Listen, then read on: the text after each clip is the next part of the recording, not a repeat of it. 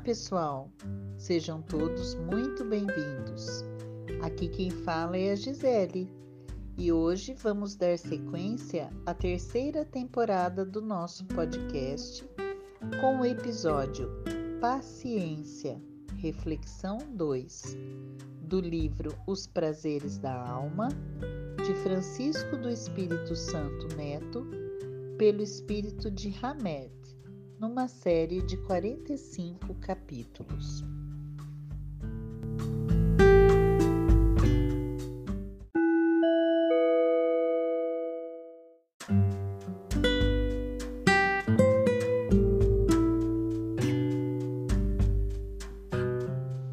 Paciência. O despertar da religiosidade proporciona paz de espírito, paciência e um estado de alma em que a criatura não é atingida pelas inquietações ou irritabilidades, visto que se libertou do desassossego e da agitação do ego. Quem atingiu a essência do sagrado entendeu que a autêntica religião é, acima de tudo, uma realidade interna porque expressa as nossas mais íntimas relações com Deus. O despertar da religiosidade proporciona paz de espírito. Paciência é um estado de alma em que a criatura não é atingida pelas inquietações ou irritabilidades, visto que se libertou do desassossego e da agitação do ego.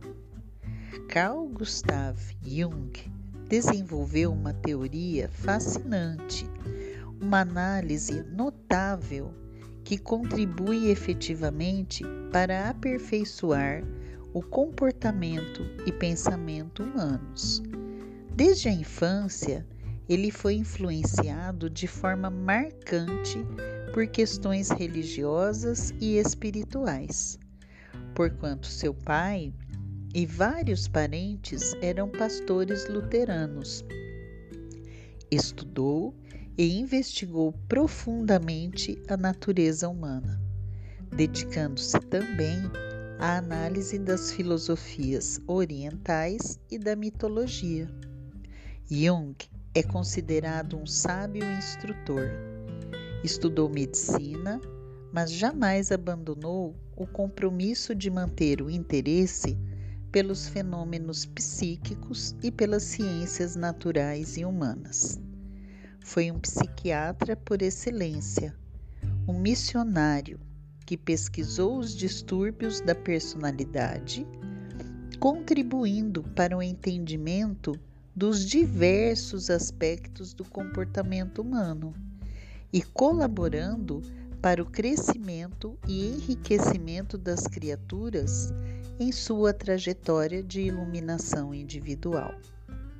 Dr. Carl Jung, como todo indivíduo que utiliza a lógica, a coerência e a razão, sentiu-se distanciado da devoção religiosa alicerçada no pietismo, afirmação da superioridade da fé sobre a razão afastou-se das experiências teológicas e das prescrições litúrgicas de seu pai e de outros parentes que preconizavam a permanência incondicional pela letra da convenção e foi em busca do Espírito de Deus como uma realidade viva. A religião vai muito além dos limites do intelecto no entanto, não o refuta nem o contesta. A genuína religiosidade não se vincula a nenhuma organização externa. Ela nos remete ao despertar íntimo, ao relacionamento com a própria alma. Da mesma forma, Allan Kardec, como homem de ciência que era, Educado em Yverdon, na escola de Johann Pestalozzi, célebre pedagogo suíço, e discípulo de Jean-Jacques Rousseau, asseverou: Não há fé inquebrantável senão aquela que pode encarar a razão face a face em todas as épocas da humanidade. Para crer, não basta ver, é preciso, sobretudo, compreender. A fé cega não é mais deste século. Ora, é precisamente o dogma da fé cega que faz hoje o maior número de incrédulos, porque quer se impor e exige a abdicação de uma das mais preciosas prerrogativas do homem, o raciocínio e o livre-arbítrio. Por isso, o Espiritismo não tem a pretensão de ter a última palavra sobre todas as coisas, mesmo sobre aquelas que são da sua competência. Os guias da humanidade disseram a Kardec que, abre aspas, não há para o estudioso nenhum sistema filosófico antigo, nenhuma tradição, nenhuma religião a negligenciar, porque tudo contém os germes das grandes verdades. Graças à chave que nos dá o Espiritismo para uma multidão de coisas que puderam até aqui vos parecer sem razão, e da qual hoje a realidade vos é demonstrada de maneira irrecusável. Fecha aspas. Para Jung, toda criatura traz uma aptidão para a autotransformação, o que ele chamou de individuação, e definiu-a como um processo de desenvolvimento pessoal em que a criatura se torna uma personalidade unificada, ou seja, um indivíduo, um ser humano indiviso e integrado.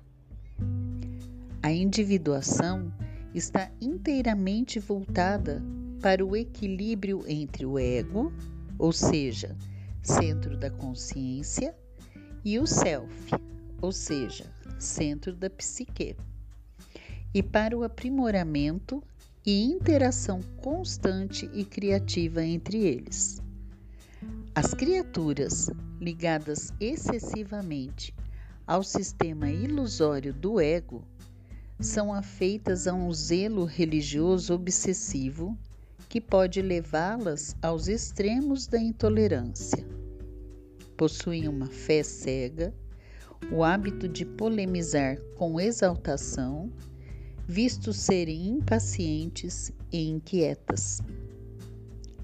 Exageradamente ajustadas a uma vida impecável, denominam-se pessoas de hábito estão presas a este padrão de pensamento. Só eu sei como as coisas são ou como devem ser feitas. O fanatismo é filho dileto do ego, é uma adesão cega a uma ideia, sistema ou doutrina. Os fanáticos se irritam facilmente com tudo aquilo que pos, possa ser contrário ao que eles consideram tradicional, imutável e verdadeiro, defendendo um status quo rigoroso quanto à política, sociedade e à religião. Religiosos intransigentes são considerados pessoas dogmáticas. Exigem de si mesmos e dos outros uma vida puritana e de retidão extremada como forma de compensar suas dúvidas indecorosas e seus desejos reprimidos, que eles cultivam de forma inconsciente ou não no próprio mundo interior. Baseiam sua maneira de agir em teorias e estudos arcaicos e segue modelos e padrões obsoletos.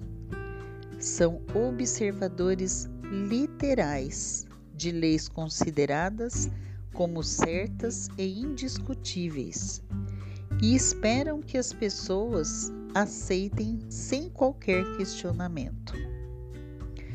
Os indivíduos que estão conectados com o Self vivem as necessidades do presente e respondem a elas através de uma análise criteriosa das pessoas, dos fatos e dos acontecimentos.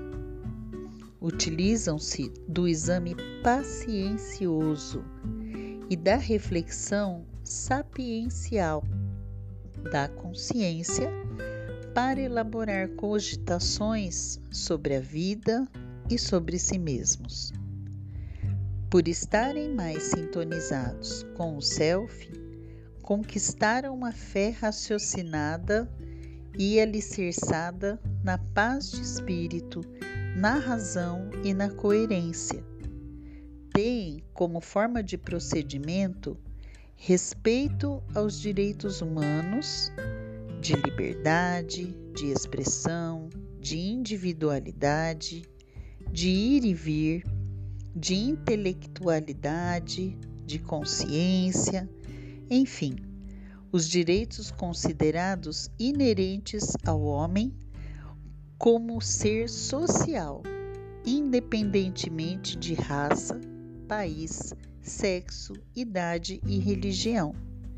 São pensadores versáteis e originais. Têm propósitos definidos, buscam alcançar pacienciosamente em seus estudos e reflexões uma síntese racional e lógica a respeito do físico e do espiritual, do real e do imaginário, do indivíduo e da sociedade.